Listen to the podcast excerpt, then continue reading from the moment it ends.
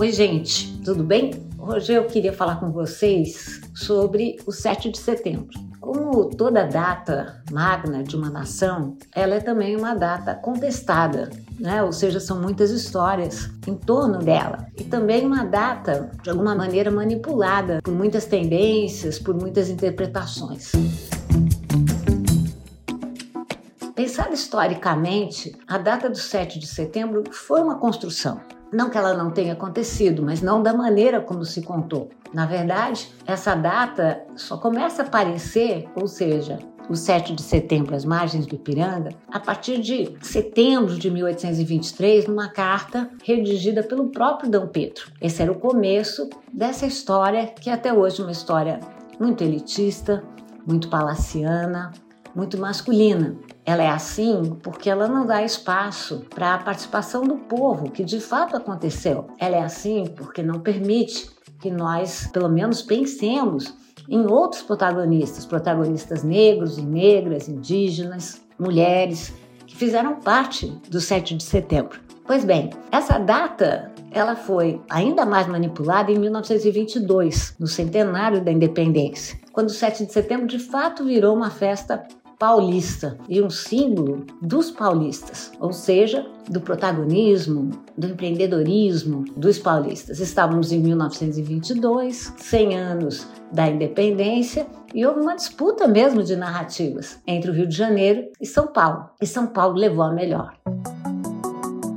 Agora, a data foi novamente manipulada, sequestrada mesmo, em 1972, plena ditadura militar, o que faz o exército. Ele, de alguma maneira, manipula a data, sequestra a data, como eu costumo dizer, transformando o 7 de setembro numa festa militar, o que não era. Era até então, como é na verdade, uma festa cívica. E o que, que aconteceu em 2022? Acho que vocês devem lembrar dos discursos golpistas de Jair Bolsonaro. Jair Bolsonaro anunciou no 7 de setembro de 2022 que se ele não fosse eleito, ele iria para cima do Tribunal Superior Eleitoral, porque ele não acreditava em nenhum outro resultado que não fosse a própria vitória. Pois bem, estamos agora no 7 de setembro de 2023, um dia após o famoso Day After. E a gente tem que usar essa data para pensar no que significa independência, no que significa emancipação, não só política, mas emancipação social,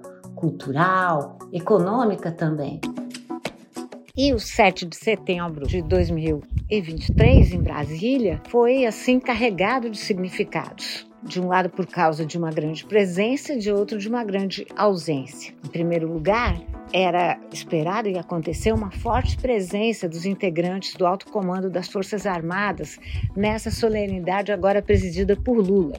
A cena, de acordo com os auxiliares do presidente, deveria simbolizar a pacificação da relação dos petistas e, sobretudo, do presidente Luiz Inácio Lula da Silva com os militares, sobretudo depois da crise, da forte crise que ocorreu com as Forças Armadas no início do mandato de Luiz Inácio Lula da Silva. O segundo caso é marcado por uma ausência a ausência dos bolsonaristas que costumavam monopolizar o cenário do 7 de setembro com as falas golpistas.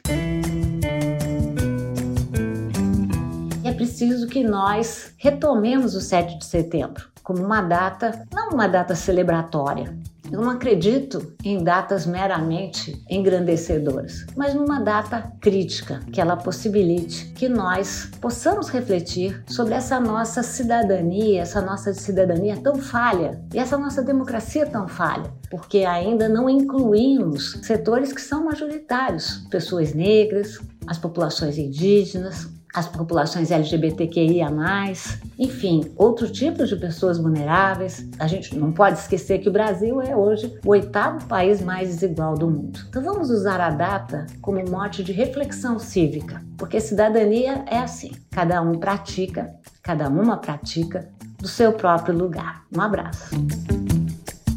É isso. Esse é o podcast Oi, gente. A cada episódio eu vou escolher um fato marcante da semana para a gente aqui analisar, contextualizar, refletir. Vai lá e se inscreve no Spotify, por favor, ou na plataforma de podcast que você preferir. E me siga lá no Instagram, arroba Lilia Schwartz. Você vai poder contar o que achou do meu podcast e também ouvir opiniões sobre outros fatos e outros eventos da semana. Esse podcast é produzido pela Baioc Conteúdo, tem a direção do Nilman Costa, o roteiro é do Luiz Fugita e meu, e a edição é da Amanda Hatsira. É isso aí, gente. Até a semana que vem com mais notícias. Um abraço!